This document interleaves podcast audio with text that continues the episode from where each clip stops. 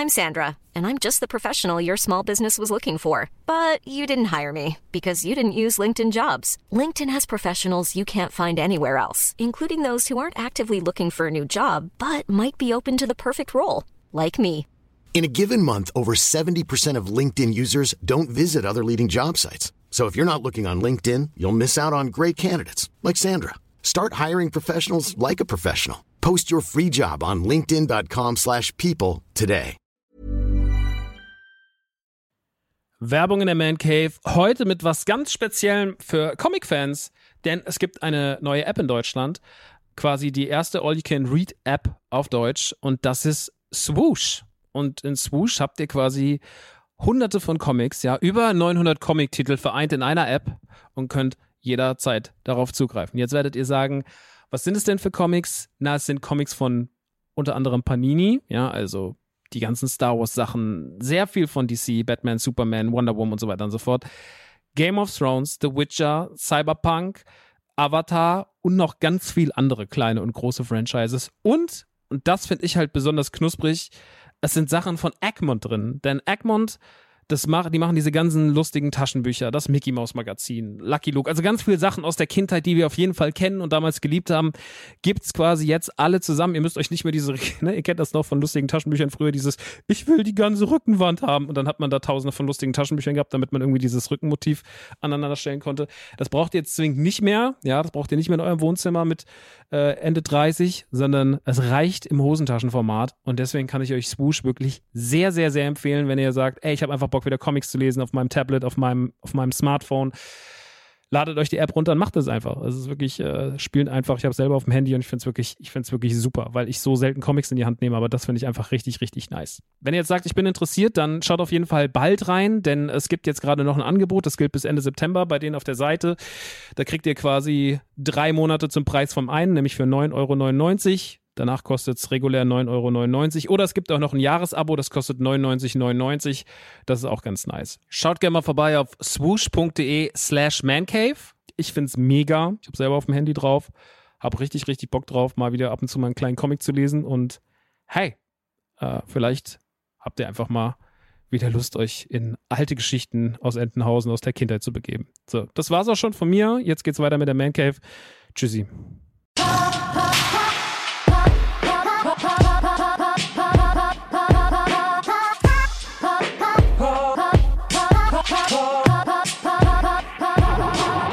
Leute, was geht? Maxi hier in der 89. Ausgabe von The Man Cave. Heute geht's um John Wick 4, um The Last of Us und natürlich um Resident Evil 4 Remake. Yeah.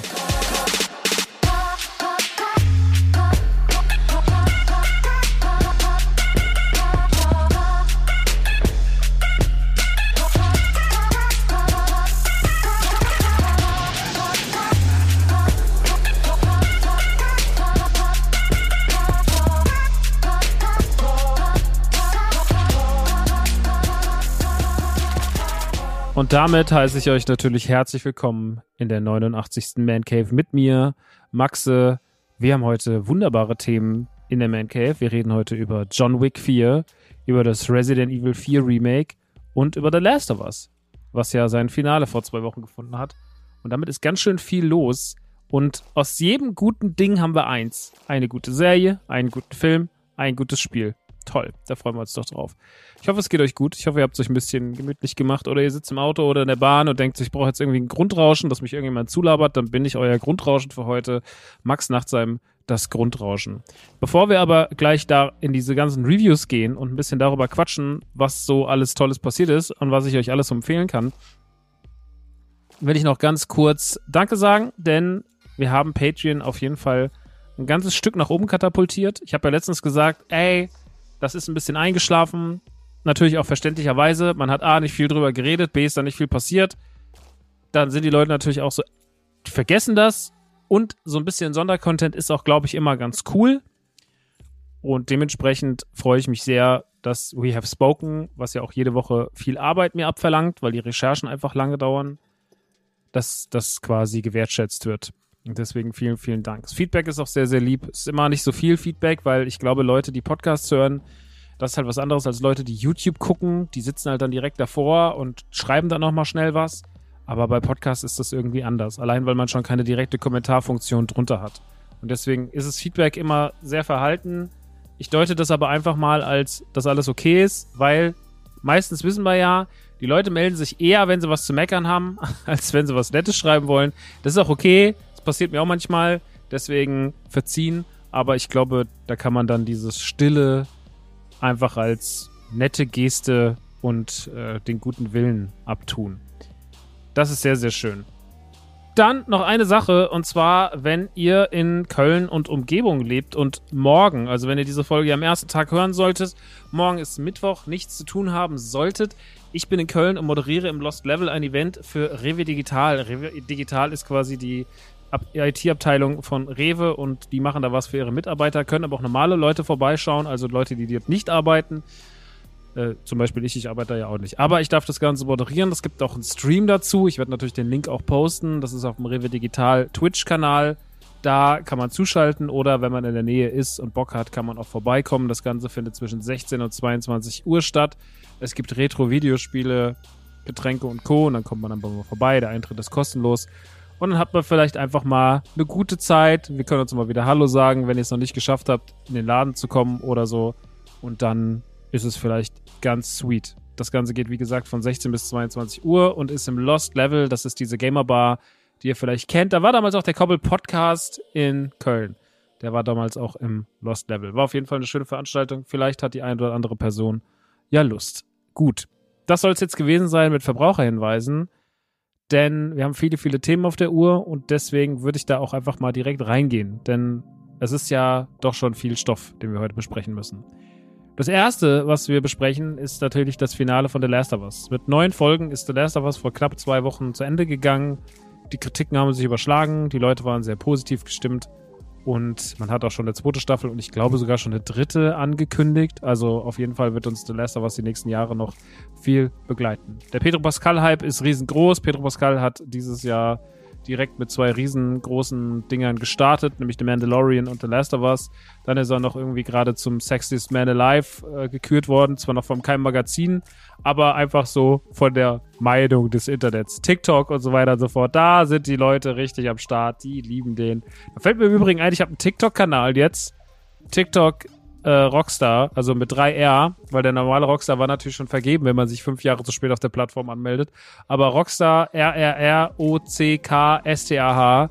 da dürft ihr gerne mal reingehen und folgen. Da passiert manchmal was Witziges. Ich habe sogar schon den ersten viralen Hit gehabt. Ich habe einfach ein Video gepostet von 2020, wo ich in Holland bin und sehe, dass Chip und Chap in Holland Knabbel und Bubble heißt. Hat direkt 250.000 Klicks gemacht oder 230.000, ich weiß nicht mehr. Irgendwas so zwischen 230 und 250.000 und ja, super gut. Äh, das habe ich direkt schon mal die Viralkeule geschwungen. Nun gut.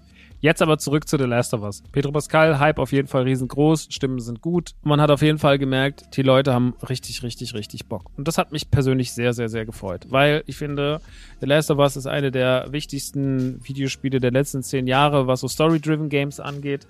Und das war jetzt auch einfach so, also ich glaube, als es angekündigt wurde, war allen klar, das muss komplett sitzen, weil sie würden sich so lächerlich machen, so ein gut inszeniertes Spiel so falsch umzusetzen in Form einer Serie. Aber Neil Druckmann und Craig Mason haben da zusammen einen sehr, sehr guten Job gemacht und haben etwas geschaffen, was wir uns auf jeden Fall alle merken können und was vor allem, glaube ich, Leuten Spaß macht, die das Spiel gar nicht kennen. Dazu komme ich aber gleich nochmal, weil das ist auch mein größter Kritikpunkt an der Serie, in Anführungsstrichen. Auch wenn mich dieser Kritikpunkt nicht wirklich gestört hat, aber man muss ihn trotzdem mal erwähnen. Erst einmal ganz kurz zum Cast. Ich finde, es gibt ja auf der Leinwand beziehungsweise auf dem Bildschirm öfter mal Kombinationen, wo man merkt, die sind magisch. Und sowas hatte ich die letzten Jahre immer weniger, dass ich das Gefühl hatte, ich gucke mir jetzt was an, wo ich wirklich sage, so, ey, das ist was für die Nachwelt. Ich glaube, eine der wichtigsten Kombinationen als Duo und vielleicht auch eine der magischsten Duos des Jahrzehnts ist für mich Grogu mit Mandalorian weil die zwei einfach was Ikonisches darstellen. So, als der Mandalorian angekündigt wurde und man so Bilder gesehen hat, dachte man so, ja, wird das so ein bisschen Cowboy-mäßig, keine Ahnung, kannst nicht einschätzen, eine Star Wars-Serie, hm, wie soll das werden? Und die erste Folge hat sich vielleicht sogar noch so ein bisschen so angefühlt, aber ab der zweiten und dann vor allem mit der wachsenden Freundschaft und dem ja, Zusammenhalt von, von, von Mando und Grogu hat sich sowas gebildet, was meiner Meinung nach nur als magisch zu betiteln ist und was dafür auch gesorgt hat. Also Grogu ist nicht nur gut, weil er Grogu ist, sondern weil er halt an der Seite von Mando stattfindet. Mando ist nicht so gut, weil er Mando ist, sondern weil er auch an der Seite von Grogu stattfindet. Also das gleicht sich alles irgendwie aus und befruchtet sich alles gegenseitig. Und dementsprechend ist das alles eine sehr, sehr wichtige Geschichte mit den beiden. Ähm, dementsprechend, das ist alles super nice. Und ich finde, hier hat man Ähnliches geschaffen. Petro Pascal und Bella Ramsey bilden eine Kombination, die im Spiel schon sehr, sehr gut funktioniert, die aber hier nochmal ein völlig eigenes Leben eingehaucht bekommt durch die Leistung beider SchauspielerInnen. Und das macht halt ultra viel Spaß, sich anzugucken, weil es einfach nochmal eine neue Nuance mit reingebracht hat. Generell waren die Schauspieler in das Wichtigste an, an The Last of Us, weil einfach sehr, sehr viele Leute nochmal der ganzen Rolle mehr Leben eingehaucht haben. Was ja klar ist, weil ein Videospiel kann schon viel, aber ein Schauspieler kann dann einfach noch ein bisschen mehr. Und gerade so die Leistungen von zum Beispiel den beiden Brüdern, die, also hier die ganze Geschichte rund um Sam, das hat ultra Bock gemacht, sich anzugucken. Natürlich die komplette Geschichte rund um Bill und Perry, also das äh, schwule Pärchen aus der dritten Folge, mit einer der besten Anna Turf, die Test gespielt hat, auch mega geil und so weiter und so fort. Also da waren sehr, sehr, sehr, sehr viele gute Leute dabei. Und ich muss ganz kurz anmerken, dass wenn ihr auf dem IMDb von The Last of Us seid und ihr seht das Bild von Troy Baker, der sieht einfach aus wie Mois, der YouTuber, was ist der eigentlich inzwischen? Insta Influencer, grauenvoller Mensch auf jeden Fall. Das ist das Einzige, was ich weiß. Mois ist ein grauenvoller Mensch, aber auf jeden Fall sieht er aus wie Mois. Äh, muss jetzt wegmachen, sonst bin ich abgelenkt. Naja, Pedro Pascal und Bella Ramsey auf jeden Fall eine unfassbar gute Kombi und dem Leben von Joel und Ellie halt großes Leben eingehaucht und das sehr, sehr schön gemacht. Und da freut man sich darauf, das Ganze auch in Zukunft zu sehen. Allerdings weiß man ja auch, was am Anfang von Teil 2 passiert. Und da fragt man sich, na, jetzt bin ich mal gespannt, wie das Ganze erzählt wird. Da komme ich aber gleich zu, nochmal so, so ein paar Theorien oder Ansätze, die ich mir vorstellen könnte, was in Staffel 2 so passiert. Aber da würde ich dann nochmal drauf kommen. Nun gut. Was gibt's zu sagen inhaltlich gibt es nicht mehr so viel zu sagen, weil die Story, die wir sehen, bis auf ein paar Abweichungen, eigentlich sehr, sehr gleich ist zu dem, was im Spiel passiert. Und damit meine ich sehr, sehr, sehr, sehr gleich, so gleich, dass teilweise ganze Szenen kopiert wurden. Und das war mit voller Absicht, weil die Inszenierung von The Last of Us im Videospiel natürlich extrem gut ist. Man muss eigentlich tatsächlich nur die Vorlage nehmen und sie gut umsetzen. Das Wichtigste ist die gute Umsetzung und dabei die Atmosphäre nicht zu vergessen. Natürlich kann man in vielen Stellen nicht so groß und so ausufern werden, wie es vielleicht das Spiel gemacht hat. Das zeigt uns dann auch so ein bisschen, wo die Grenzen von der Serie im Film liegen, die im Videospiel nicht da sind, weil halt einfach Welten noch größer und offener gestaltet werden können und wir in Videospiel, in äh, Videospielverfilmungen oder generell in Verfilmungen dann trotzdem immer noch natürlich die Sache haben, Budget, Platz, Zeit und ja, auch die Laufzeit, ne? Also wie lang, wie lang haben wir denn Zeit überhaupt, um uns in 40 Minuten, was zeigen wir in 40 Minuten eigentlich in 40, 50, 60 Minuten aus der Welt? Damit Leute das einigermaßen zu fassen kriegen. The Last of Us hat uns auf jeden Fall gezeigt, dass die Geschichte, die wir kennen, ein bisschen kleiner erzählt werden kann, ohne dabei an Charme zu verlieren. Und da muss man sagen, hat halt einfach das gute Drehbuch dann einfach sein Nötiges getan, dass man das nicht so gespürt hat. Ich glaube trotzdem, dass Leute, die das Spiel nicht gespielt haben mit der Serie, sogar noch ein bisschen mehr Spaß hatten, weil sie natürlich, also ist ja automatisch so, du weißt ja nicht, wohin die Reise geht. Du weißt ja nicht, wie das Ende ist. Du weißt ja nicht, wie die Sache bei den Fireflies ausgeht. Du weißt ja nicht, wie die Geschichte von den zwei Brüdern ausgeht. So, die überraschenden Momente, die traurigen Momente, die derben Momente, die bleiben natürlich aus. Und wir wussten natürlich alles, was schon kommt. Und diesen Kritikpunkt gibt es absolut den muss man auch bringen. Ich muss aber sagen, mir hat das nichts ausgemacht. Also ich liebe die Geschichte von The Last of Us halt so sehr und finde The Last of Us 1 so gut, dass ich für mich entschieden habe oder für mich sehr schnell entschieden hatte, so, ey, auch wenn das jetzt alles ein bisschen gleich ist, so, es macht so viel Bock, wieso sollte ich darauf verzichten wollen? Es ist doch einfach viel zu gut geworden. Und das muss ich wirklich sagen, diese Spannung zu sehen, wie sie was umgesetzt haben, also wie haben sie zum Beispiel eine meiner Lieblingsszenen, wenn sie aus der Stadt fliehen mit Sam und seinem Bruder und dann in dieses in diesen Vorort reinrennen, wo der Scharfschütze oben sitzt und Joel dann quasi den Scharfschützen abmurksen muss und dann die ganzen Klicker kommen und so weiter und so fort. Diese Szene, ne, die ist so, so nice umgesetzt worden, weil das eine meiner Lieblingsszenen im Videospiel. Oder auch die ganze Sache mit den, mit den Kannibalen und dem Antibiotika und so. Oder auch natürlich auch die Giraffenszene. Und auch das ganze Finale, dieses unfassbare Finale, in dem Joel halt einfach so unfassbar eiskalt ist und generell immer wieder diese Ice-Cold-Momente in der Serie hat, die einem immer wieder so erschrecken, weil es eigentlich gar nicht so zu dieser liebenden Vaterrolle passt, dass der aber auch so richtig, richtig, richtig mit einer Selbstverständlichkeit ekelhaft wird. Das hat Pedro Pascal sehr, sehr gut gespielt und sehr, sehr gut rübergebracht. Genauso wie Bella Ramsey die große Schnauze, aber auch die gleichzeitig die Unsicherheit von Ellie rübergebracht hat. Äh, das war wirklich sehr, sehr gut das eingefangen, was wir schon oft erlebt haben. Und all das muss man hoch anrechnen. Dass am Ende natürlich für Leute, die mit dem Spiel vertraut sind, die Spannung ausbleibt, ja, das war abzusehen. Das war abzusehen. Aber warum auch nicht diese ganzen ikonischen Momente nehmen und sie einfach eins zu eins im Bild kopieren, wenn sie doch so gut sind? Und deswegen kann ich da The Last of Us keinen Vorwurf machen. Klar hätte man sich wieder auch mal ab und zu noch einen überraschenden Moment gewünscht. Aber was wäre denn passiert, wenn wir es komplett anders gemacht hätten? Wir, wie beim Fußball. Wir haben 1-0 gewonnen gegen Frankreich. Wenn die Macher von The Last of Us die Serie komplett anders gestaltet hätten als die Spielvorlage. Die Leute wären doch aufs Dach gegangen. Wieso habt ihr das nicht? Wieso ist das nicht? Wieso ist das nicht? Ey, schon bei der dritten Folge, wo man einfach diesen Ausflug gemacht hat und einfach mal was anderes erzählt hat. Die Leute sind gar nicht dafür gemacht, das zu haben. Das hatten wir jetzt bei Folge 3 von The Mandalorian. Folge 3 von The Mandalorian, die Folge über Dr. Pershing, war eine der besten Mandalorian-Folgen, die es jemals gab, weil sie ultra viel in der Story vorangebracht hat. Auch auf den ersten Blick vielleicht gar nicht so ersichtlich, aber weil sie ein unfassbarer Anknüpfpunkt ist zwischen alten Filmen, neuen Filmen, Prequels und so weiter. Das ist ein ganz wichtiger Knotenpunkt, diese Folge. Da passiert super viel. Hört dazu hier We Have Spoken, Folge 3 ihr werdet auf jeden Fall danach die Folge mit anderen Augen sehen. Eine unfassbar wichtige äh, Folge. Ist aber die schlecht bewerteste Mandalorian-Folge ever. Wurde sogar in den Medien darüber berichtet, die schlecht bewerteste Folge Mandalorian ever, weil die Leute immer nur more of the same wollen. Die sitzen da und wollen immer nur das Gleiche. So, die wollen immer nur das Gleiche. Und andere, ein paar, ein Teil will immer nur was anderes. Und deswegen, wie welchen Weg willst du gehen als Macher? So. Du machst einen Ausflug, machst in einer Folge, erzählst du eine Geschichte und dann sagen Leute, ja, ist nur eine Filler-Episode. Nein, das war keine Filler-Episode. Du hast keine Emotionen und kein empathisches Fernsehgucken gelernt, wenn du das als Filler-Episode siehst. Diese Folge ist unfassbar krass, weil sie emotional so viel macht und weil sie einem diese Welt aus einem ganz anderen Blickwinkel näher bringt. Und das war das Schönste daran, dass man einfach Last of Us nochmal aus einer ganz anderen Perspektive gesehen hat. Und weiterhin so dieses Ding unterstrichen hat, so, es gibt nicht nur diesen Horror, sondern es gibt auch in dieser Welt diesen Alltag. Das ist das Gleiche bei der Dr. Pershing Folge. Ist immer im Übrigen die dritte, merkt ihr das? Die dritte Folge Mandalorian, die dritte Folge The Last of Us. Diese Ausflüge sind super, super wichtig, weil sie uns Welten erweitern und nicht nur Filler-Episodes sind. Wir befinden uns hier nicht in Naruto, wo irgendwie 120 Folgen eine Staffel hat und wo man auf 90 davon verzichten kann, sondern das ist alles super wichtig für die Story, super wichtig für das, was in den fortlaufenden Episoden passieren wird.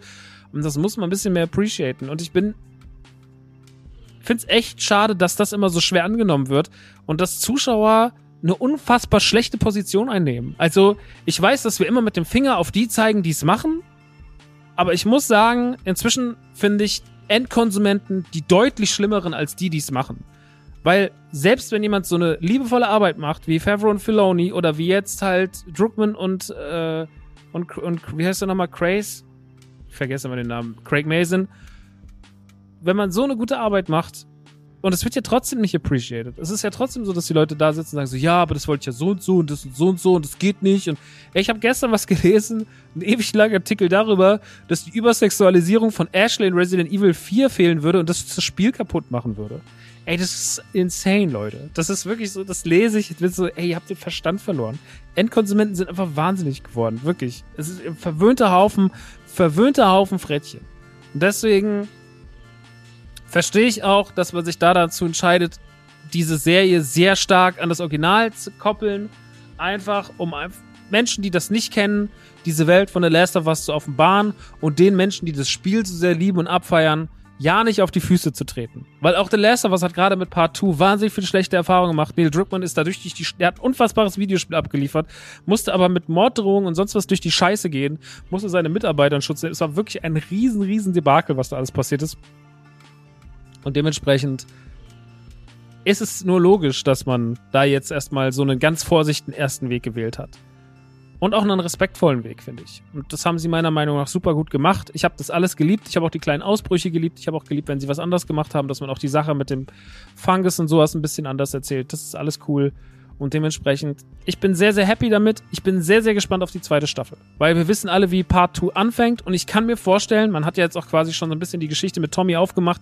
Und man hat ja zum Beispiel auch jetzt nicht mehr die an dieses Wasserwerk gelegt wie Videospiel, sondern man ist ja direkt in diese Stadt gegangen, die wir ja auch schon aus Part 2 kennen. Und hat ja das schon aufgemacht. Und ich bin ultra gespannt, wie man da später jetzt alles verweben wird und ob man direkt so einsteigen wird in die zweite Staffel, wie man ins Videospiel einsteigt. Weil das wäre unfassbar krass.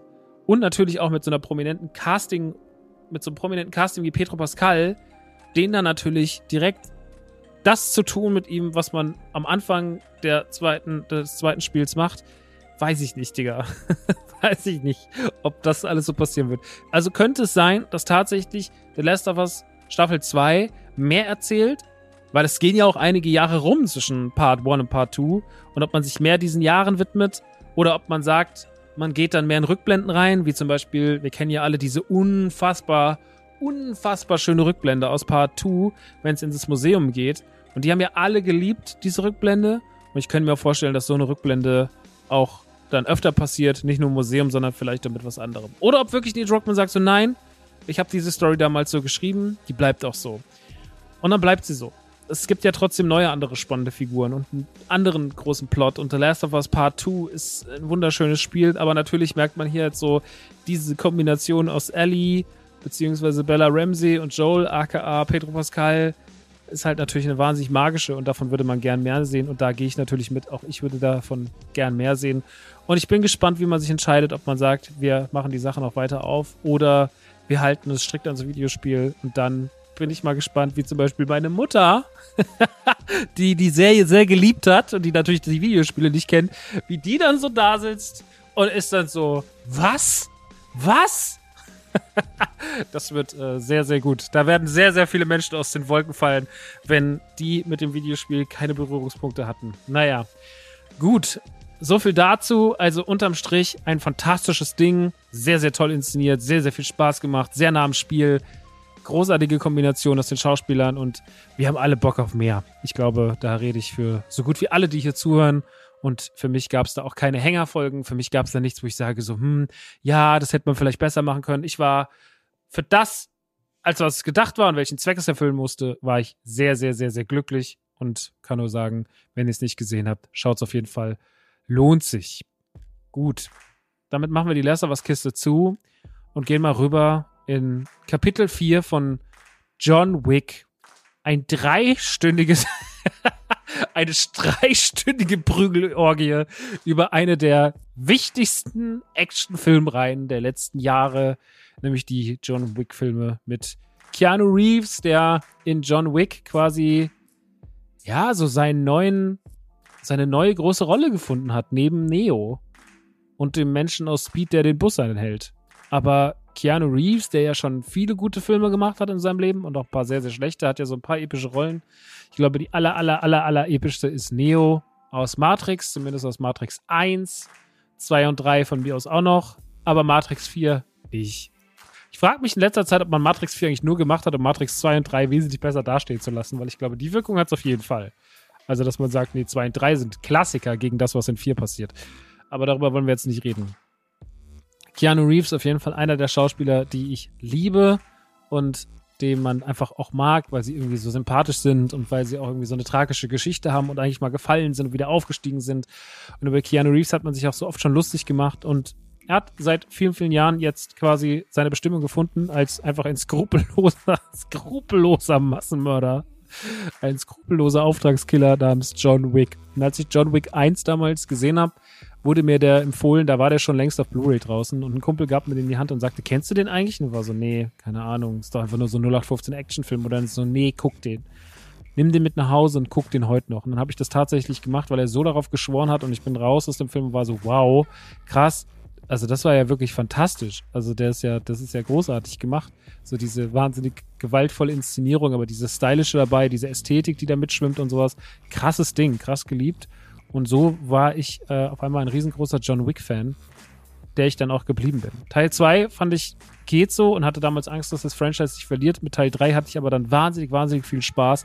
Folglich war mein Hype auf Teil 4, der jetzt draußen ist, der jetzt vor einigen Tagen im Kino erschienen ist, doch deutlich groß und ich bin Donnerstagabend allein ins Kino gegangen, direkt neben dem Laden, da lief der nämlich und habe mir den schön reingefahren und hatte drei Stunden die Time of my life alleine mit Popcorn, Chips, der Cola Light und mir und Keanu Reeves. Die Geschichte ist ja die, dass John Wick quasi aus diesem ganzen Orden verstoßen wurde und immer noch der Gejagte ist und er sich jetzt quasi reinwaschen muss. Das geht aber nur, indem er zu gewissen, gewissen zeremoniellen Akten folgt. Bis er aber dahin kommt, ist er noch der Gejagte. Und eigentlich will man auch nur das. Eigentlich will man nur, dass John Wick von ganz, ganz vielen Menschen durch ganz, ganz viele verschiedene Orte gejagt wird und man einfach dahin geht und dahin geht und dahin geht und alles sieht irgendwie cool aus und alles herum um ihn herum ist einfach nur dazu da, Kulisse für seine absurden Kämpfe, die einfach nur von wilden Choreos leben. Dabei ist man jetzt nicht ganz so wild wie bei The Raid. The Raid ist ja auch ein sehr, sehr gewaltvolles Ding noch. Oder auch Gangs of New York. Nee, Gangs of London, Entschuldigung. Gangs of London. Gangs of New York war dieser, war dieser große, was war das da mal? War das ein Scorsese? Ich weiß es nicht mehr. Auf jeden Fall, Gangs of London war ja auch so eine sehr gewaltvolle, sehr stark inszenierte Serie, auch von Leuten, die mit The Raid gearbeitet haben, wo es ja auch um diese großen Choreografien, Akte des Gewalts und vor allem halt um viel, viel, viel, viel Inszenierung von Kampfpassagen und ja, sich Abballerpassagen geht. Und die Story nur zweitrangig ist. Auch bei John Wick will man halt eigentlich immer nur von Level zu Level zu Level gehen und bringt dabei eine Story mit rein, die das alles irgendwie zulässt dass er sich halt davon reinwaschen muss, dann muss er aber erst dahin, muss das klären, das, das, das, damit er dann da rein kann, damit er in diesen Orden kann. Und dann halt am Ende, um dieses große Duell auszustehen. Und diese Geschichte ist auch überhaupt nicht so wichtig. Alles andere daran ist aber wichtig. Wichtig ist, wie ist das Ganze inszeniert, was für Kämpfer haben wir, wer kämpft gegen ihn. Und natürlich auch sowas wie, was für Kulissen hat man sich dieses Mal ausgesucht, wie was für ein Umfeld schafft man für die Szene. Und da macht John Wick ein paar Sachen, die ich wirklich sage, so, ja, es ist schon alles sehr Videospiel inspiriert und ich finde, John Wick 4 zeigt das nochmal ganz, ganz, ganz, ganz deutlich. Also allein schon, wie es anfängt, so, es fängt halt einfach mitten in der Wüste an, John Wick wird verfolgt und er schießt halt irgendwie so den obersten, weiß ich nicht, irgendwie den obersten Vorsitz von dieser, von diesem, von diesem Kultus und ähm, bringt dann quasi den Marquis auf den Plan. Der Marquis sagt so, wir müssen den Typen jetzt auslöschen. Und der Marquis ist quasi der, der John Wick herausfordern müsste. Dafür muss er aber erst eine Familie eintreten, damit er wieder ein Siegel hat. Und dann kann er gegen den antreten. Der Marquis wird gespielt von Bill Skarsgård, der sich als wirklich großartiger, aber auch skrupelloser Antagonist gibt und ja, seine psychopathische Fresse, die mir auch schon quasi als Pennywise in It geholfen hat, böse auszusehen, auch hier in böse wirken lässt. An seiner Seite ist Clancy Brown. Clancy Brown ist so ein bisschen der Richter des Ganzen, also der dieses ganzen, diese ganzen Prozesse irgendwie leitet. Und Clancy Brown kennt ihr vielleicht zum Beispiel als Bösewicht aus der letzten Staffel von Dexter, aus der New Blood Staffel. Da war er ja der Antagonist. Ist hier aber jetzt in einer deutlich ruhigeren Rolle zu finden, weil er, wie gesagt, eigentlich nur das Ganze immer judged und versucht es in den Regelwerk dieses Kultus zuzuordnen.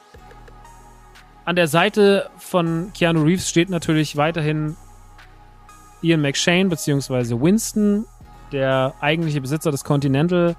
Das Continental wird relativ schnell im Film am Anfang abgerissen vom Marquis, weil er sagt, sie haben John Wick geholfen und damit sind sie raus und damit ist auch das Hotel raus.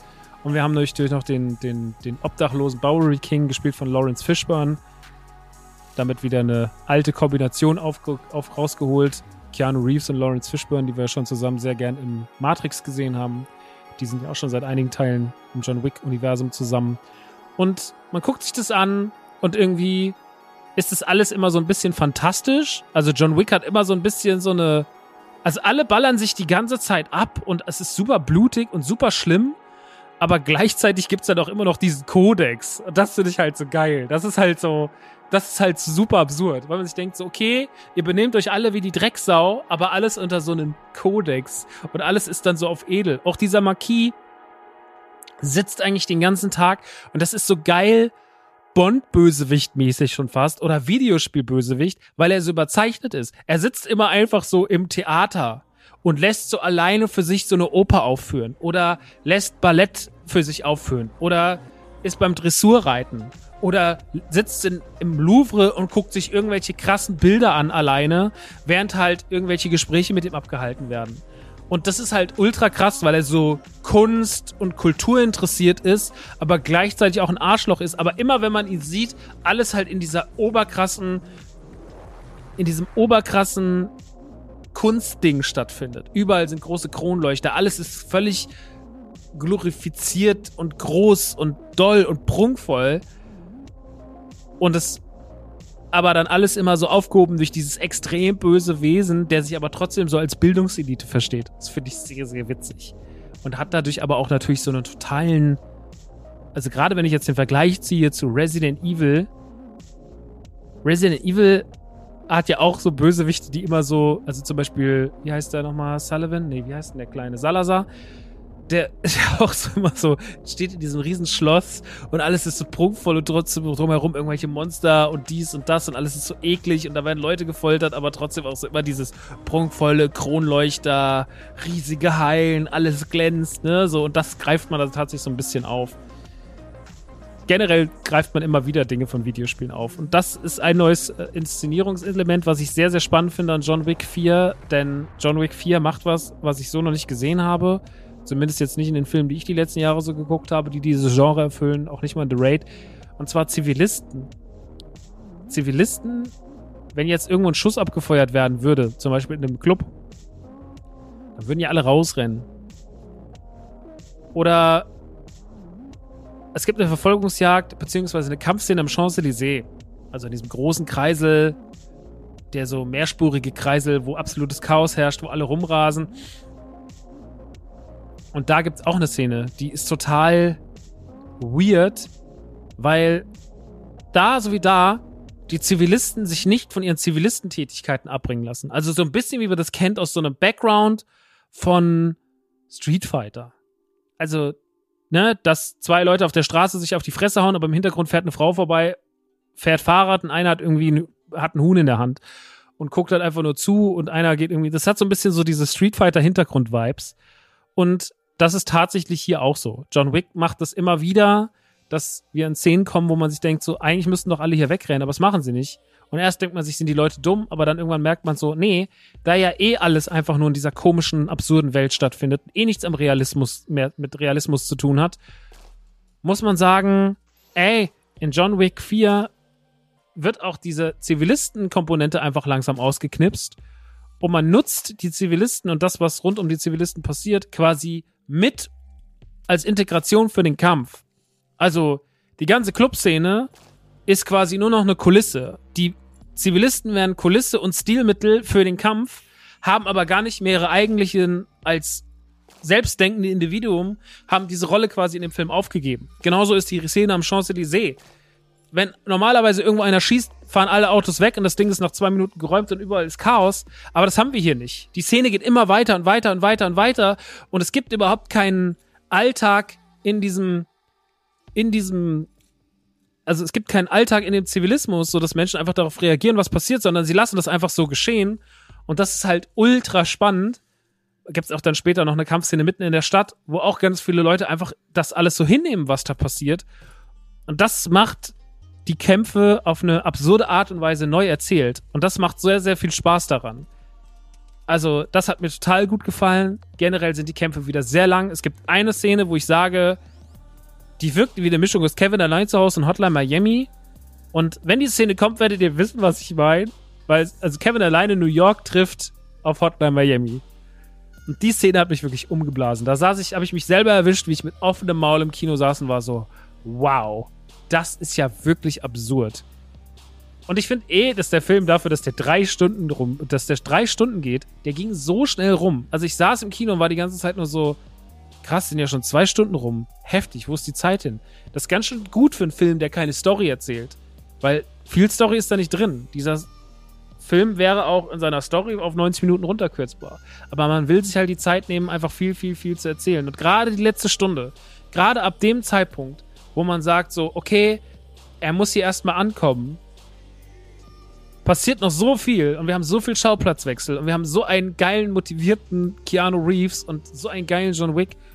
Und dann haben wir noch eine andere Figur, die dringend erwähnt werden muss, die ich noch gar nicht erwähnt habe, nämlich Kane. Kane, alter Partner von, von John, blind, gespielt von Donnie Yen, der wieder nach Rogue One wieder einen blinden, eine blinde Figur spielt. Und der spielt seine Rolle extrem smart, extrem cool, hat großartige Sachen, die er mitbringt für den Kampf, weil er halt blind ist, der wieder neue Elemente mit reinbringt. Ich sag nur Türklingeln. Unfassbare Szene mit den Türklingeln relativ schnell am Anfang. Unfassbar geil gemacht. Und dieser Kampf zwischen oder alles, was mit Donnie Yen und Keanu Reeves, also Kane und John Wick zu tun hat, das macht so einen Spaß, weil die beiden auch wenn sie eigentlich gegeneinander kämpfen, so geiles Team sind. Und das haben sie auch schon hinbekommen, weil die kennen sich ja von früher und sind dann irgendwie jetzt Antagonisten, aber auch noch Protagonisten gleichzeitig. Und das ist irgendwie so schön gemacht. Und daraus ergibt sich auch eine spannende Kombination. Und so hat man sehr, sehr viel spannende Elemente. Die ganzen Kämpfe natürlich, die Inszenierung, wie man mit Licht und Schatten spielt, wie man generell die Locations wechselt, wie man die Zivilisten mit einbezieht, wie man ne, auch so Donnie Yen dann mit reinholt und damit extrem großartige Figur äh, mit an die Seite von, von, von Keanu Reeves stellt, von John Wick stellt, die einfach mega Spaß macht. Aber auch so viele andere coole Schauspieler dabei hat, wie Lawrence Fishburne, Ian McShane oder Bill Skarsgård, hat man einfach so einen geilen Mix aus so vielen Sachen, die Spaß machen, dass dieser Film, obwohl er fast drei Stunden geht, keine Minute zu lang ist und auch keine Minute langweilig ist. Und das ist sehr, sehr schön für einen Film, der nur Scheiße erzählt, eigentlich quasi. ja, also, versteht ihr? Deswegen guckt den unbedingt im Kino. Der macht unfassbar viel Spaß. Ich werde mir den auch im Kino nochmal reinfahren mit meinem Vater, weil mein Vater und ich haben John Wick 1 zusammen gesehen. Und jetzt wollen wir natürlich auch den letzten Teil zusammen sehen, John Wick 4. Und wir haben damals, als wir den zu Hause, wir haben den, wir haben den Urlaub mal zusammen geguckt vor sechs Jahren. Wir hatten eine wahnsinnig gute Zeit und wir können halt auch wahnsinnig viel lachen. Ich muss sagen, über, ich muss über John Wick halt extrem viel laut lachen über die Filme, weil es natürlich alles äh, ein absurdum, also es wird ja, es geht ja über alle Grenzen hinaus. Es passiert ja nur Schwachsinn die ganze Zeit. Und man denkt immer so, jetzt kommt noch was, ja, es kommt noch was. Und da nochmal, da nochmal, da nochmal, da nochmal, da nochmal. Das ist natürlich spannend und lustig und schön und ja, schön ist das falsche Wort. Aber es ist auf jeden Fall spannend und lustig und übertrieben und dass man immer sich wieder denkt, so, ei, was? Jetzt habt ihr das gemacht? Wow. Und dann stößt dann aus mir so ein sehr, sehr lautes Lachen raus. Deswegen lache ich in den John Wick-Filmen deutlich mehr als bei den meisten Komödien, die ich im Kino gucke. Also auch da ein großer Spaß. Nicht für die ganze Familie, aber für den 18-Plus-Teil der Familie. Und für Leute, die so offen sind für Gewalt und gute Martial Arts Inszenierung und dumme One-Liner und das moderne Action-Kino lieben. Man muss auch sagen, dadurch, dass John Wick so ein bisschen auf so komische Werte schwört und dass es alles auch immer so ein bisschen quatschig ist, wie man so dieses Edle drumherum inszeniert, obwohl alles so dreckig und asozial ist, finde ich, dass John Wick so das einzige Action-Franchise ist der letzten Jahre, jetzt aus Hollywood, ich rede jetzt nicht von The Raid, weil The Raid fällt da für mich auch drunter, aber gerade so aus Hollywood, wo ich sage so, ja, die haben das total verstanden, sowas nice zu machen. Also so mal wieder so ein, also John Wick ist eine Figur für die Ewigkeit. Und das haben wir bei sehr, sehr vielen Sachen nicht. Ich finde zum Beispiel, da lief der Trailer für The, äh, The Fast and Furious 10 und ich habe es gesehen und war so, wen interessiert das eigentlich noch? Also ja, da gehen auch Menschen rein, die gucken das, das wirft wahrscheinlich immer noch sein Geld ab. Aber wen interessiert es? Und was bleibt am Ende des Tages hängen? Was ist denn, also, was ist denn in den letzten Jahren noch dazugekommen, außer ein paar Schauspieler, die man noch dazugeholt hat, oder auch diese blöden, äh, wie heißen die Filme? The Expendables, wo man nur damit irgendwie klotzt, wer alles dabei ist, aber da bleibt ja nichts hängen. Und da macht John Wick halt einfach eine absolute Ausnahme. John Wick ist eine Figur für die Ewigkeit und hat auf jeden Fall Geschichte geschrieben und wird halt auch für immer, wenn wir einen Typen sehen mit etwas längeren schwarzen Haaren und einem Bart und einem schwarzen Anzug und einer Knarre in der Hand, sehen wir immer sofort, dann werden wir, auch wenn es erstmal ein normales Erscheinungsbild ist, sage ich mal, der normale Antagonist im Videospiel sieht so aus, aber wir werden immer wissen, John Wick, John Wick, John Wick und das ist super nice und dementsprechend für mich auf jeden Fall eine der besten Actionfilmreihen der letzten zehn Jahre mit weitem, weitem Abstand. Und der vierte Teil macht da keine Ausnahme. Ist ein fantastischer Film, den man sehr, sehr, sehr, sehr genießen kann, wenn man sich auf den Quatsch einlässt. Und deswegen von mir eine absolute Empfehlung. Ich hatte wahnsinnig viel Spaß im Kino. Gut. Jetzt habe ich auch darüber sehr lang geredet. Und jetzt kommen wir quasi zum Hauptteil. Bevor wir aber dazu kommen, nochmal ganz kurz zu Holy. Ihr wisst ja, dass ich mit Holy zusammenarbeite. Wir haben auch unsere Zusammenarbeit im Übrigen verlängert. Holy hat vor einigen Tagen neue Sorten angekündigt. Kriege ich die jetzt gerade raus? Die sind nämlich noch nicht im Shop. Was ich aber gesehen habe, das muss ich mal ganz kurz erwähnen, das finde ich nämlich cool. Als ich eben äh, nachgucken wollte, ob schon die neuen Sorten da sind und dann gesehen habe, dass sie es noch nicht sind. Was ich total mag an Holy, ist, dass sie auch oben eine Kategorie haben, wenn ihr auf die Webseite geht. Die heißt Rette leckere Holy. 21% Rabatt. da kriegt ihr für kleineres Geld Sorten, die schon abgelaufen sind. Nee, die bald ablaufen. Die noch nicht abgelaufen sind, aber die bald ablaufen. Und die sind dann günstiger. Da gibt es dann auch alle Eistees, sehe ich jetzt gerade. Energy Drinks gibt es auch ein paar. Könnt ihr euch mal reinfahren. Da kriegt ihr damit 21% Rabatt. Das Zeug günstiger. Und das ist cool, weil dann müssen die nichts wegschmeißen und ihr habt es günstiger geschossen. Und ich vermute, wenn ihr die 5 Euro Rabatt. Warte mal, ich probiere es mal aus. Ich mach's jetzt einfach mal. Ich lege jetzt mal das Eistee-Probierpaket in den. Nee, ist das, das ist falsch. Das wollte ich da gar nicht reintun. Das wollte ich da gar nicht. Ich, ich nehme jetzt mal den. Ich nehme jetzt mal den Apple Ice Tea. Ich pack den jetzt mal hier rein. Jetzt gehe ich mal zur Kasse. Genau, der ist jetzt günstiger. Jetzt warte mal. Jetzt gehe ich hier drauf und jetzt gebe ich mal den Code ein. Wo kann ich denn den Code eingeben? Kann ich hier bitte. Da. Man Cave. Genau, dann spart ihr. Super, sehr, sehr gut. Dann kriegt ihr sogar nochmal günstiger. Also wenn ihr euch die Sachen, die bald ablaufen, holt mit den 21% und ihr gebt den Code MANCAVE ein, dann kriegt ihr die ganze Sache für 16,99. Also dann kriegt ihr so eine ganze Packung Eistee für 17 Euro. Und das finde ich sehr, sehr, sehr, sehr, sehr, sehr krass. Also nach wie vor kann ich euch empfehlen, holt euch den Pfirsich-Eistee. Der Pfirsich-Eistee ist eine absolute Wucht. Für die Leute, die nicht wissen, was Holy ist, ihr rührt euch euer Zeug einfach selber an. Es hat keine unnötigen Kalorien. Das alles ist zuckerfrei. Es ist frei von Müll. Es gibt Eistees und es gibt Energy Drinks. Energy Drinks natürlich trinke ich persönlich weniger, weil ich sehr, sehr viel davon abends trinke, zu Hause auf der Couch und abends werde ich mir da nicht nochmal groß irgendwie Koffein reinfahren, sonst bin ich nämlich wieder die halbe Nacht wach. Deswegen hole ich mir die Eistees. Meine absoluten Favoriten sind Raspberry Vanille und Peach Nektarine, also Pfirsich Nektarine schwarzer Tee. Die sind unfassbar gut. Und wie gesagt, wenn ihr euch die oben auch noch holt in dieser Kategorie, oben in dem gelben, in der gelben Leiste, rette leckeres Holy, 21% Rabatt, kriegt ihr es sogar noch günstiger. Und ich finde, besser geht ja wohl nicht. Checkt es auf jeden Fall ab. Die Designs sind immer noch fantastisch von der wunderbaren Sandra gemacht von den Yawn Girls. Und ja, ansonsten, wenn ihr noch Fragen dazu habt, schaut vorbei. Link gibt es aber auch noch natürlich in den Show Notes und meinen Code auch. Und ich freue mich, dass wir die Zusammenarbeit verlängert haben. Radio Nukular springt auch mit ins Boot. Also, wir haben auf jeden Fall einen guten Job gemacht und dafür auch nochmal danke, genauso wie für Patreon. Gut.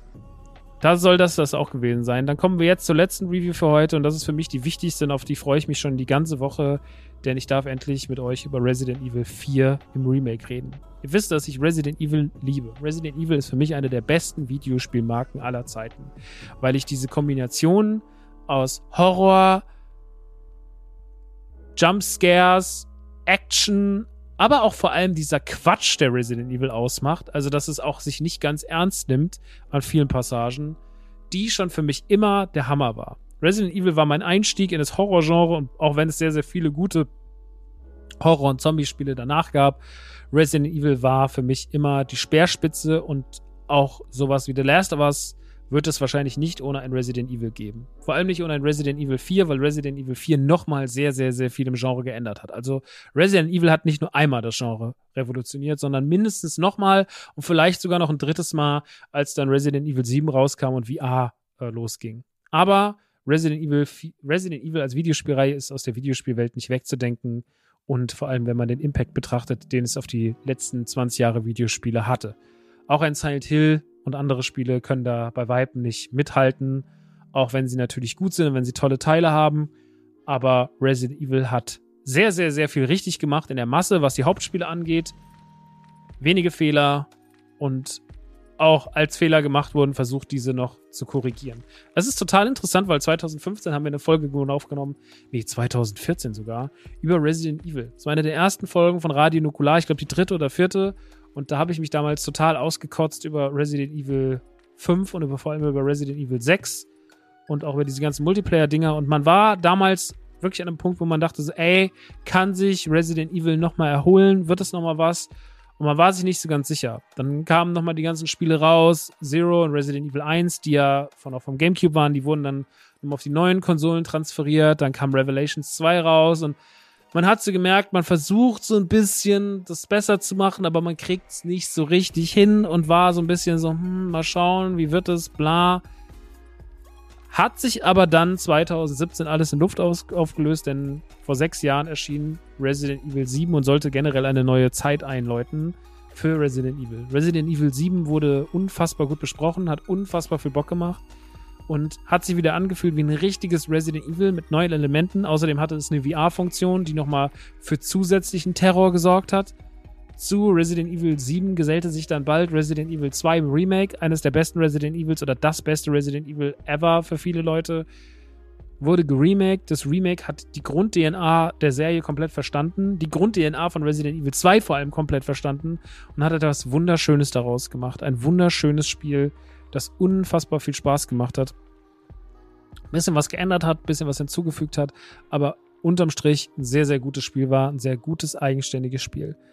Resident Evil 3 kam dann 2020, ein Jahr später, in der Pandemie raus und hat mir persönlich, und da könnt ihr euch vielleicht noch an die Review hier erinnern, mindestens genauso viel Spaß gemacht. Viele Leute hatten damit aber ein Problem, weil vieles anders gemacht wurde, weil es nicht hundertprozentig das war, was sie erwartet haben, bla.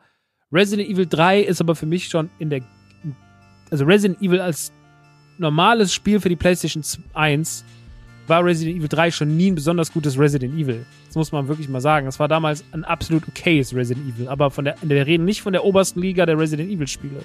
Überhaupt nicht. Deswegen war mir jetzt emotional auch nicht so viel daran gelegen, dass Resident Evil 3 so unfassbar gut wird. Es konnte für mich eigentlich nur besser werden und es wurde für mich besser. Aber so ein paar Hardcore-Vertreter von Resident Evil 3 sagen halt so, nein, es war wesentlich schlechter als das Original und bla.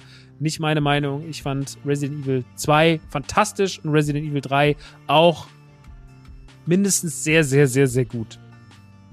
Nachdem Resident Evil 2 und 3 dann abgeliefert hatten, erschien dann 2021, schon wieder ein Jahr später, Resident Evil Village, also Resident Evil 8, was so ein bisschen den Charakter aufgegriffen hat von Resident Evil 4. Also es wurde an einigen Stellen auch wieder so ein bisschen dörflicher, hatte aber auch so Horrorelemente, also sehr krasse Horror-Grusel-Elemente und auch noch andere Passagen, die dann wieder actionreicher waren. Generell hat sich so ein bisschen, wenn man aufgepasst hat, so ein bisschen an Resident Evil 4 orientiert.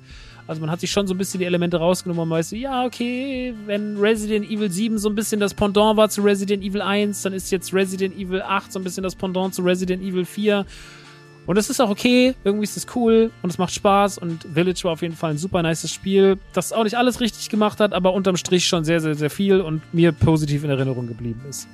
Jetzt kam ja vor kurzem das Shadow of Rose raus. Das war jetzt nicht so wirklich toll, aber es war nur so ein Add-on, deswegen auf sowas kann man mal verzichten. Diese ganzen Multiplayer-Ausflüge, die uns seit mehreren Jahren begleiten, die alle nicht wirklich so das Wahre, das Wahre sind, das ist schade, aber darauf kann man auch verzichten. Mich interessiert das eh nicht, spiele kein Multiplayer, deswegen scheiß drauf. So für mich zählen die Singleplayer-Games. Und da muss man sagen, wir haben jetzt von 2017 sieben, zwei im Remake, drei im Remake, Village, das sind vier Spiele bis 2021 vier Spiele in vier Jahren oder viereinhalb Jahren released.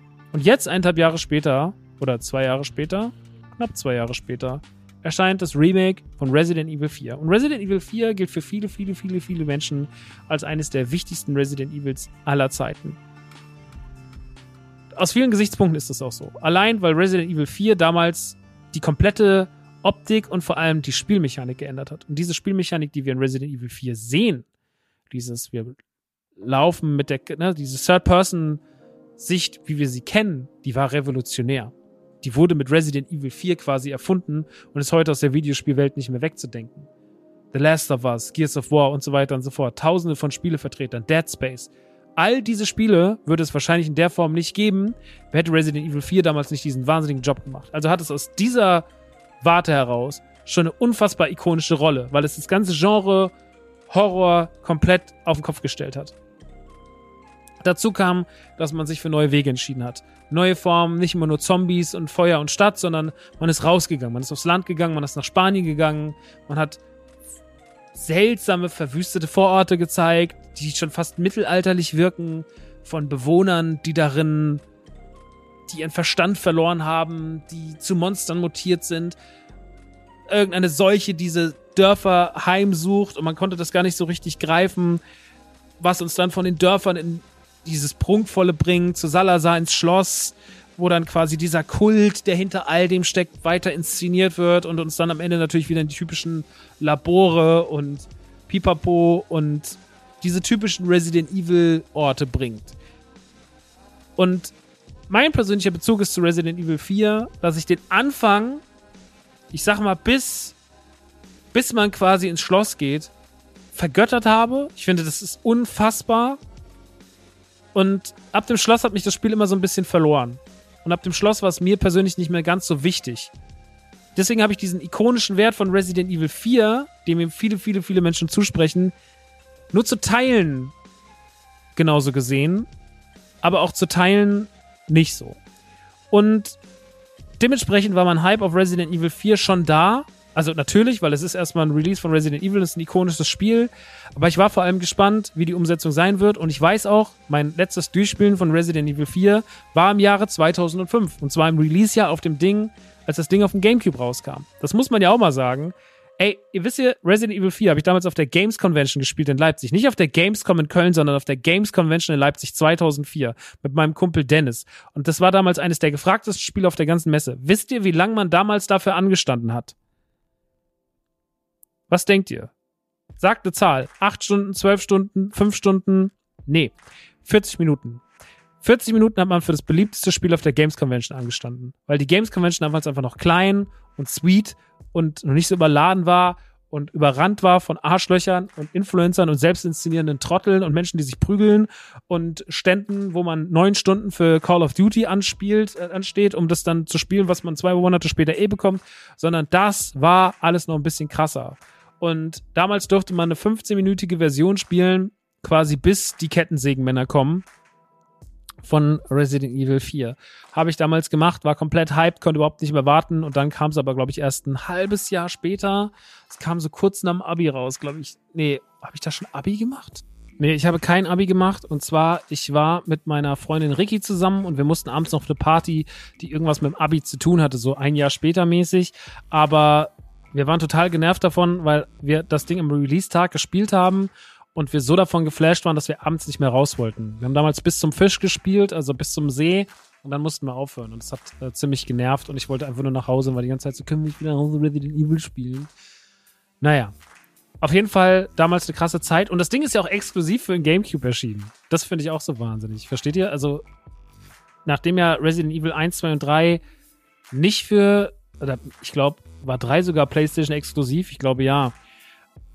Auch wenn 1 und 2 ja für andere Konsolen erschienen sind oder, also für, zum Beispiel für den Saturn oder für die Dreamcast oder auch für den N64 zum Teil, dass ja trotzdem Resident Evil 1, 2 und 3 immer so als Playstation-Spiele galten. Und jetzt kam Resident Evil 4 für den Gamecube, was eine unfassbare Kampfansage war. Damals hat eh Capcom mit Nintendo einen ziemlich krassen Deal gehabt. Da kam ja dann auch zum Beispiel Beautiful Joe oder Killer 7 und so raus. Also der GameCube hat schon sehr, sehr viel versucht. Es hat nicht alles so geklappt, wie es hätte klappen sollen, aber das ist auch gar nicht so schlimm. Auf jeden Fall, erstmal war das Ding zeitlich begrenzt auf dem GameCube von Nintendo exklusiv, was eine ganz schöne Revolution damals war. Jetzt aber mal weg von der alten Historie und wie das damals alles so war. Wie gesagt, halten wir fest, ich fand Resident Evil 4 ich wusste das immer sehr zu schätzen und fand die erste Hälfte auch Bombe und fand die zweite Hälfte immer so ein bisschen, naja. Aber diese Idee vom ländlichen, vom Dorf, von dieser Panik, von diesen großen Panik inszenierten Momenten, das fand ich immer Bombe. Und da ich ja weiß, wie gut Capcom seine Remakes im Griff hat und wie sehr sie mit Resident Evil 2 bewiesen haben, wie man die Grund-DNA versteht. Und man muss ja auch sagen, dass Resident Evil quasi das Remake an sich erfunden hat, weil Resident Evil 1 war das erste Mal, dass ich das erlebt habe, dass ein Spiel geremaked wurde. Remake von Resident Evil 1 erschien ja auch damals auf dem GameCube, so wie Resident Evil Zero auch. Also man merkt, der Fokus, dass Resident Evil auf dem GameCube performt und stattfindet, war sehr, sehr, sehr, sehr groß von Nintendo. Die haben da sehr viel Wert draufgelegt und haben da sehr viel Geld reingesteckt. Und auch wenn der Plan am Ende des Tages nicht hundertprozentig aufgegangen war, hat man trotzdem dieses Wagnis eingegangen, weil man sich auch wusste, so das hat eine unfassbare, diese, unfassbaren Impact, diese Marke, ne? Die zu haben, die für sich exklusiv zu haben, das ist ja auch eine Ansage an alle erwachsenen Gamerinnen da draußen, weil alle sind so, okay, krass, die haben sich halt so das erwachsene Franchise gesaved, so. Das und Metal Gear Solid waren so damals die Aushängeschilder für erwachsenes Story Gaming. Und das halt dann so darüber zu holen, das war schon damals eine richtige Ansage. Naja. Heute erscheint das alles nicht für den für die Nintendo Switch, weil die Konsole das nicht leisten würde. Aber Resident Evil 4 im Remake ist erschienen für die PlayStation 5 natürlich und für die Xbox Series SX und ich glaube auch für den PC. Ich habe mich die letzten zwei Wochen intensiv damit beschäftigt und habe das Spiel inzwischen auch fast schon ein zweites Mal durch. Der Grund dafür ist, dass Resident Evil 4, und das kann ich schon mal gleich vorwegnehmen, mich so aus den Socken gepustet hat, was alles angeht, was die Inszenierung angeht, was alles, was Technik angeht. Die Optik ist unfassbar. Ich liebe ja eh, was die RA Engine macht, deren eigene, deren eigene äh, Grafik, die sie haben. Aber dieses diese Atmosphäre von der Optik und der Inszenierung und dann auch noch das Sounddesign, was auch fantastisch ist. Also es ist wirklich so, und ich denke da nicht oft drüber nach, aber ich muss wirklich sagen, bei Resident Evil 4 ist so ein unfassbares Sounddesign am Start, dass ich mir immer wieder denke, so, das ist so krass. Also, wie man da Dinge rausarbeitet, wie man es da schafft, auch mit Sound nochmal gewisse Dinge zu triggern und sowas. Bombastisch. Also, es ist wirklich ein atmosphärisch durch die Grafik-Engine durch den Sound allein schon ist es atmosphärisch schon mal mit 10 von 10 und quasi makellos. Da passiert nichts, da fliegt nichts im Raum. Das ist alles auf, aufs Maximum polished. Da gibt es keine technischen Probleme so. Da gibt es vielleicht mal maximal irgendwas Kleines, aber ich kann euch jetzt gerade nicht mal was Kleines nennen, weil mir nichts Kleines passiert ist. Also das Ding läuft komplett flüssig. So, dann hat man, und das ist das Geile an den Resident Evil Remakes, man versteht die grundlegende DNA zu 1000 Prozent ein gutes Remake oder eine gute Fortsetzung oder generell der Umgang, der sensible Umgang mit einer Marke, mit einem Franchise und so weiter und so fort, bildet sich daraus, dass man die grundlegende DNA hundertprozentig versteht. Nicht nur auf blinden Fanservice setzt, nicht nur darauf setzt, dass irgendjemand getriggert wird und sagt so, guck mal, wir haben jetzt auch hier so einen Marshmallow-Mann, sondern dass man die grundlegende DNA versteht gutes Beispiel ist für mich da immer, wenn ich auf Filme schaue, Resident, äh, Ghostbusters, Ghostbusters 1 und 2 sind die DNA. Ghostbusters 2016 hat diese DNA nicht verstanden und Afterlife 2020, 21, 21 hat diese DNA verstanden. Nicht hundertprozentig an ein, zwei Stellen oder da hat man sich vielleicht ein bisschen zu sehr auf den Fanservice verlassen, aber die grundlegende DNA stimmt und ist da und zeigt, warum das funktioniert und warum das andere nicht funktioniert die grundlegende DNA von Dingen zu verstehen, ist wichtig und gut. Und Resident Evil macht es mit absolutem Fingerspitzengefühl. Resident Evil ist mit absolutem Fingerspitzengefühl da, wo es jetzt steht, nämlich am absoluten Peak, weil sie ihre eigene Reihe verstehen, weil sie ihre eigenen Fehler verstehen und weil sie ein Spiel, das schon als ikonisch galt, noch ikonischer gemacht haben. Resident Evil 4 Remake ist der Peak der Resident Evil Spiele. Wenn wir uns komplett auf, wenn wir mal die emotionale Seite rausnehmen, weil emotional werden Resident Evil Spiele für einige Personen immer ein bisschen doller sein. Zum Beispiel Resident Evil 2 wird für mich immer das emotional wichtigere Spiel bleiben als Resident Evil 4, weil es einfach mit mir damals, weil es halt meine ganze Wahrnehmung von Videospielen komplett geprägt hat. Aber Resident Evil 4 Remake ist für mich von, der, von den spielerischen Werten, von der Gesamtheit auch wie gut das alles, wie straff das erzählt ist, wie geil das Leveldesign ist, wie viel es zu entdecken gibt, wie viele Geheimnisse da drin schlummern, wie geil diese ganze Sache mit, den, mit diesem Merchant ist, der rumreist und der ich immer diese Händler, wie das alles mit dem funktioniert. Resident Evil 4 ist einfach in sich geschlossen ein perfektes Videospiel in seinem Genre und ist wieder mal nach 18 Jahren, ich musste kurz rechnen, 18 Jahre später wieder mal die absolute Speerspitze seines Genres. Und ich werde euch jetzt versuchen, in so ein paar Sätzen zu erklären, warum. Erstmal, ich liebe die Story.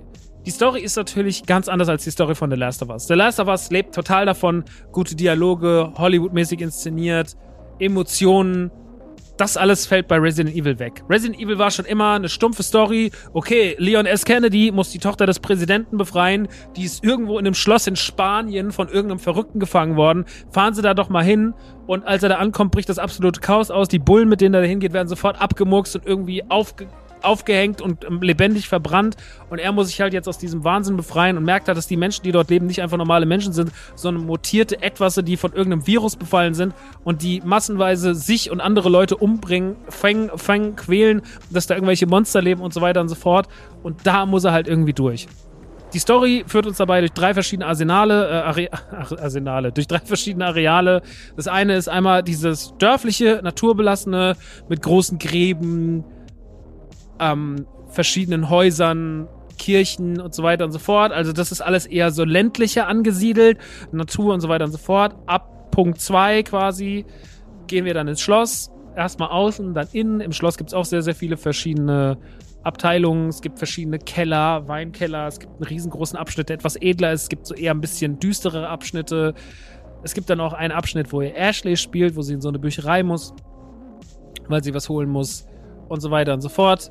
Und im dritten Teil quasi geht es dann so in die geht es dann immer mehr in Richtung Umbrella. Wie man das auch aus Resident Evil kennt, am Ende wird es ja immer ein bisschen technischer, labormäßiger, dunkler, aber auch ein bisschen raus aus diesem Horrorhaus und so, sondern man geht dann eher in so eine technischere Richtung. Das ist aber hier ein bisschen anders gemacht als jetzt zum Beispiel bei Resident Evil 2. Auch hier fühlt sich das noch deutlich düsterer und fieser an als jetzt in manchen Passagen aus den Laboren von Resident Evil 1 oder 2. Generell muss man sagen, alle Abschnitte machen Spaß. Der erste ist trotzdem meiner Meinung nach nach wie vor der beste. Das Schloss ist aber hundertmal besser geworden, als es früher war. Wenn man Vergleichsvideos guckt, ich habe mir wirklich nochmal ein Gameplay Full, Full Walkthrough angeguckt, ohne Comments auf YouTube und mich nochmal so ein bisschen durch, das, durch die Abschnitte geklickt und es ist nur noch sehr wenig wiedererkennbar von dem, was es mal war. Das Dorf hat man noch am ehesten so gelassen, wie es war. Also da ist es auch, glaube ich, ganz, ganz wichtig, weil das den meisten Leuten noch am meisten in Erinnerung ist. Und so, es gibt so ikonische Räume und ikonische Szenarien, die wichtig sind. Die müssen auch genauso bleiben, aber man hat auch an den richtigen Stellen die Sachen geändert. Also man hat an den richtigen Stellen die Sachen gelassen und hat sie an den richtigen Stellen geändert. Man hat generell alles größer gemacht, es gibt viel mehr zu entdecken, es gibt viel mehr Fläche, es gibt viel mehr Aufgaben, es gibt viel mehr fiese kleine Sachen, die euch hier und da überraschen. Passagen, die früher nur so und so lang waren, sind jetzt deutlich länger geworden. Resident Evil hat eine gute Länge von, ich würde mal sagen, wenn man es nicht so langsam spielt wie ich, also ich habe 23 Stunden gebraucht, aber ich bin auch jemand, ich laufe noch zehnmal zurück, suche noch da, mach noch das, hab vielleicht auch die Passage mal verkackt, wollte die dann noch besser machen, hab dann teilweise die Passage fünfmal angefangen, weil ich sie schöner machen wollte und so weiter und so fort da kommt man auf 23 Stunden. Wenn man, sage ich mal, normal spielt, kommt man wahrscheinlich auf 16, 17, 18 Stunden, würde ich jetzt vermuten. Und dann ist es ja nicht vorbei, weil dann geht ja New Game Plus auf und dann habt ihr alle Waffen von davor und dann macht das Ganze auf einmal noch viel mehr Spaß, weil dann auf einmal kommt ihr durch Abschnitte, wo ihr eben noch sechs Stunden gebraucht habt, in drei und so, ne? Und dann fängt so dieses an, dann merkt ihr so, okay, jetzt könnte ich so langsam mal an dieses Speedrunner-Ding gehen und mal gucken, wie schnell ich noch für mich werde und wie schnell ich meine Werte verbessere und so weiter und so fort. Und dann spart ihr natürlich darauf, den endlosen Raketenwerfer euch zu holen und so. Und ne, dann geht's halt in diese Sachen rein.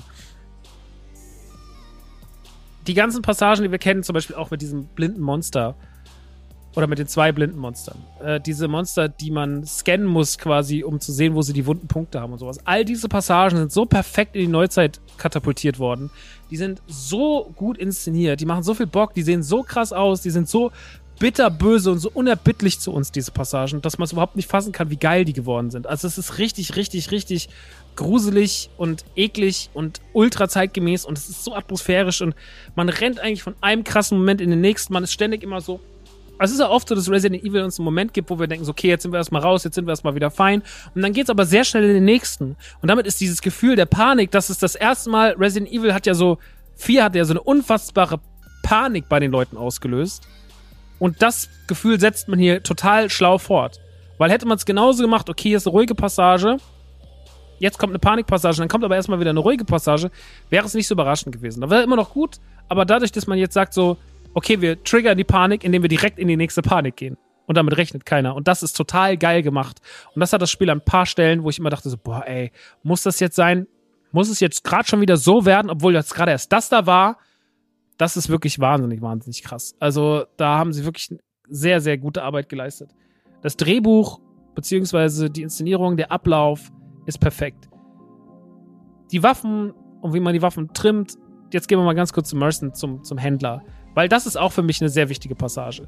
Der Händler ist so wichtig, weil er das Spiel vorantreibt im Sinne von, okay, ihr könnt im Spiel Dinge finden, das war ja bei Resident Evil 4 im Original auch so, die ihr verkaufen könnt. Ihr könnt zum Beispiel Juwelen finden, ihr könnt die Juwelen aber auch mit einer Krone kombinieren. Je nachdem, was ihr für Juwelen auf die Krone setzt, einsetzt, könnt ihr sie dann für viel, viel mehr Geld verkaufen. Ja, also ihr könnt dann teilweise Sachen für, die eben noch all einzeln zusammen vielleicht 30.000, äh, was zahlt man da, Pesos wert waren, kann man jetzt auf einmal für 85.000 verkaufen. Und das ist super gut, weil da kann man natürlich dann wieder sich, man kann sich Equipment kaufen, man kann sein Messer reparieren. Das Messer kann diesmal brechen, wie so ein Master Sword. Nervt ein bisschen. Finde ich ein bisschen anstrengend manchmal. Genauso wie die Rüstung. Also man hat so eine schusssichere Weste. Auch die kann man immer wieder mal aufwerten, beziehungsweise muss sie reparieren. Ansonsten ist sie kaputt. So ist es mit den Messern genauso. Ihr könnt die Messer natürlich immer weiter in der Qualität vorantreiben. Ihr könnt die immer weiter verbessern, so dass sie weniger brechen und dass sie länger halten, aber sie werden trotzdem irgendwann brechen. Und dementsprechend müsst ihr immer wieder zu ihm zurück. Das könnt ihr dann da machen. Was ihr aber vor allem dort machen könnt, ist, ihr könnt eure Waffen tunen. Ja, ihr könnt das Messer tunen, habe ich ja schon gesagt. Könnt aber natürlich jede Handfeuerwaffe, jede Schusswaffe, jeden Granatwerfer und so weiter und so fort könnt ihr immer weiter tunen. Es gibt eine sehr, sehr schöne Waffe, das Bolzenschussgerät, das ist der Bolzenwerfer. Das ist quasi wie so Pfeil und Bogen. Da könnt ihr die Pfeile auch wieder einsammeln. Damit habt ihr quasi einen unendlich Schuss, in Anführungsstrichen. Mit der lohnt es sich gerade am Anfang zu spielen. Ich bin ein großer Freund der Handfeuerwaffe, der normalen Pistole oder beziehungsweise der späteren Pistolen, die aufs Maximum zu trimmen, weil die irgendwann die Wirkung haben, die Einschlags, die Schusskraft einer Sch äh, von fast schon einer Schrotflinte. Schrotflinte natürlich auch mal super geil im Nahkampf und auf die Ferne arbeite ich zum Beispiel einfach gern mit dem Scharfschützengewehr. Und wie am Ende spielt, das müsst ihr selber entscheiden. Es gibt Maschinengewehre, es gibt Magnums, es gibt natürlich einen Granatwerfer, also einen Raketenwerfer. Es gibt sogar den unendlichen Raketenwerfer für zwei Millionen äh, Pesos und so weiter und so fort. Was ihr da am Ende draus macht, das müsst ihr wissen. Aber dadurch gestaltet sich euer Spiel halt individuell. Und was ich sehr mag, ist, dass, wenn ihr zum Beispiel eine Waffe richtig geil gefördert habt, aber jetzt gibt es einfach eine bessere Handfeuerwaffe oder eine bessere Schrotflinte, dass ihr sagt, ey, cool und nice, aber ich hätte ganz gerne jetzt mal diese Schrotflinte hier, weil die ist ja noch besser in den Grundwerten und wenn ich die richtig hochpimpe, wird die ja noch viel, viel, viel, viel besser. Dann verkauft ihr die und ihr verkauft die nicht für so ein Apfel Ei, sondern ihr verkauft die für richtig nices Geld. So dass es nicht schon wieder erstmal stundenlanges Geld sammeln ist, dass ihr rumlaufen müsst und Pesos sammeln müsst bei Gegnern und Co., damit ihr euch irgendwann diese neue Schrotflinte leisten könnt, sondern mit dem Geld aus der gepimpten Schrotflinte werdet ihr belohnt, um euch die neue Schrotflinte zu kaufen und könnt dann mit der direkt sehr gut arbeiten. Und da geht nicht so viel verloren. Und das motiviert natürlich, dass man sich auch alle Waffen mal anguckt und alles mal ausprobiert. Und dementsprechend in der Hinsicht macht das Spiel einfach eine ganze Menge richtig und macht unfassbar viel Spaß. Also dieses ganze, wie verhalte ich mich. Generell bei Merchant gibt es auch noch diese Sch Schießbuden immer mal wieder. In jedem Abschnitt gibt es das einmal, also im ersten, im zweiten und im dritten. Da könnt ihr dann rein, da fahrt ihr mit dem Aufzug runter und das ist wie eine Schießbude und da könnt ihr euch dann noch natürlich zusätzliche Sachen verdienen. Es gibt dann so Anhänger, die ihr euch verdienen könnt, die könnt ihr euch in den Koffer hängen. Das zum Beispiel, wenn ihr, keine Ahnung, ich habe einen dran hängen, wenn ihr Hühnereier esst, dass dann halt die Energie, die Hühnereier geben, ums verdoppelte Feuerkonto gerechnet wird und so weiter und so fort. Also man kann dann noch so ein bisschen so, ne, so kleine Perks freischalten. Und man kann auch noch seine Sammel-Items freischalten, dass man sich zum Beispiel Figuren zieht, die dann noch irgendwelche Geräusche machen und so weiter und so fort. Das ist aber dann eher was so für, das ist einfach so was für eure Itemkiste. So einfach was, so Sammel-Item-Kiste. Das ist einfach nur so ein bisschen so Prestige für euch. So, ey, ich habe halt einfach an der Schießbude geil abgeliefert und habe mir dann ganz viele von diesen Münzen verdient und keine Ahnung. Das ist sowas, das macht man noch so zum Spaß und nimmt man noch so mit. Am Ende des Tages spielt man Resident Evil wahrscheinlich mindestens zweimal durch, wahrscheinlich auch drei oder viermal und bekommt dann natürlich noch viel, viel mehr. Also das Gesamtpaket, was man damit bekommt, lohnt sich total. Es lohnt sich aber auch, das Ding einmal durchzuspielen. Weil, wie gesagt, kein Abschnitt ist zu lang. Kein Abschnitt macht keinen Spaß. Kein Abschnitt ist so, dass ich sage so, hm, da haben sie nichts einfallen lassen es ist super abwechslungsreich. Von actiongeladenen Passagen, von, oh Gott, ich muss mich jetzt hier in dem Haus verteidigen, okay, es kommen super viele Gegner rein, ich muss das und das und das alles zumachen, ich muss mich irgendwie hier durchwursteln, dass ich das einigermaßen überlebe, bis Zeitpunkt X er erreicht ist. Das ist ultra geil gemacht. Das macht mega alles. Das macht mega Bock alles. Die generellen Kämpfe, wenn ihr in gewisse Passagen lauft und einfach mehrere Gegner auf euch zukommen und wie, ihr euch im Kampf verhaltet, was ihr so macht, wie die Gegner sich auch verhalten, wie die auch nochmal mutieren und so weiter und so fort, wie ihr im Nahkampf agiert, die Wuchtigkeit der Kämpfe macht unfassbar Bock. Resident Evil ist ein absolut wuchtiges, perfektes Videospiel rundherum, weil es einfach so krass knallt und weil es sich alles so nice anfühlt. Für euch als Spielerin fühlt sich das einfach ultra geil an, wenn ihr halt wie die, wie die Schusswechsel ablaufen, wie wuchtig die Kämpfe sind wie geil auch der Waffenwechsel ist. Also das Kämpfen macht mega, mega Bock. Das Einzige, was mir so ein bisschen fehlt, ist so eine schnelle Ausweichfunktion. Manchmal müsst ihr euch dann so komisch ducken. Das funktioniert mal, funktioniert mal nicht. Aber hier hätte ich mir noch so was wie ein Wegrollen gewünscht. So, dass man vielleicht auch mal sowas machen kann. Ich hätte jetzt Leon auf jeden Fall leisten können. Aber nun gut, dafür hat man sich dann nicht entschieden. Die Bosskämpfe sind super nice gemacht. Die sind groß, die sind episch, die sind gemein. Natürlich dealt ihr mit der Panik. Natürlich dient ihr auch mit der Panik, dass euch die ganze Zeit vielleicht die Munition ausgehen könnte. Und ansonsten gibt es auch noch ein paar absurde Passagen, wie zum Beispiel Loren-Passagen, wo ihr dann mit der Lore so Donkey Kong-mäßig rumfährt. Es gibt natürlich wieder typische Resident Evil-Rätsel. Es gibt ein paar Passagen, wo ihr denkt, jetzt ist aber mal gut. Und dann kommt doch noch mal jemand in den Raum rein.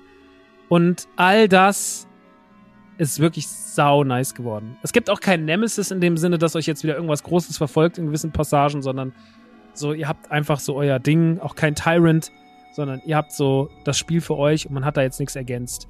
Ashley ist auch wesentlich unnerviger als in der Originalversion immer noch ein bisschen nervig, aber bei Weitem nicht mehr so nervig. Also ich hatte wesentlich, wesentlich weniger Ärger mit der als damals 2005 im Original Resident Evil 4.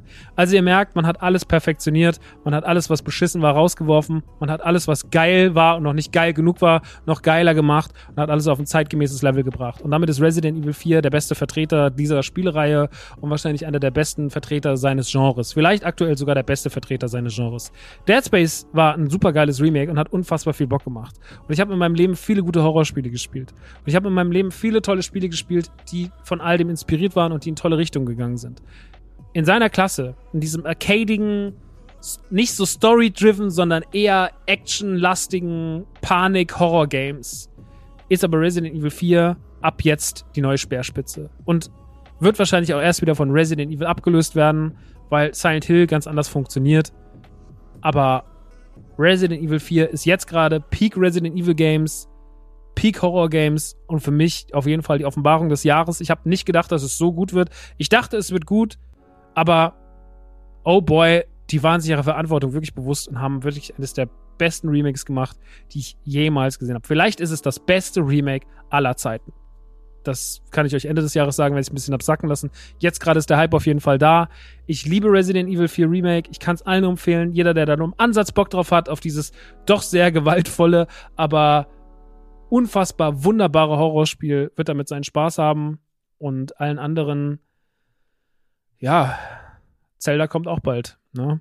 Also es ist ja nicht so, dass dieses Jahr nicht noch Zeug erscheint, wo ich sage, so, das hätte auch noch den Titel aufs Goti aufs Game of the Year. Zelda erscheint schon in zwei Monaten, Tears of the Kingdom. Oder natürlich auch das wunderbare Jedi Survivor, das neue Star Wars Spiel. Auch das wird großartig im Cal Kestis, da bin ich mir relativ sicher.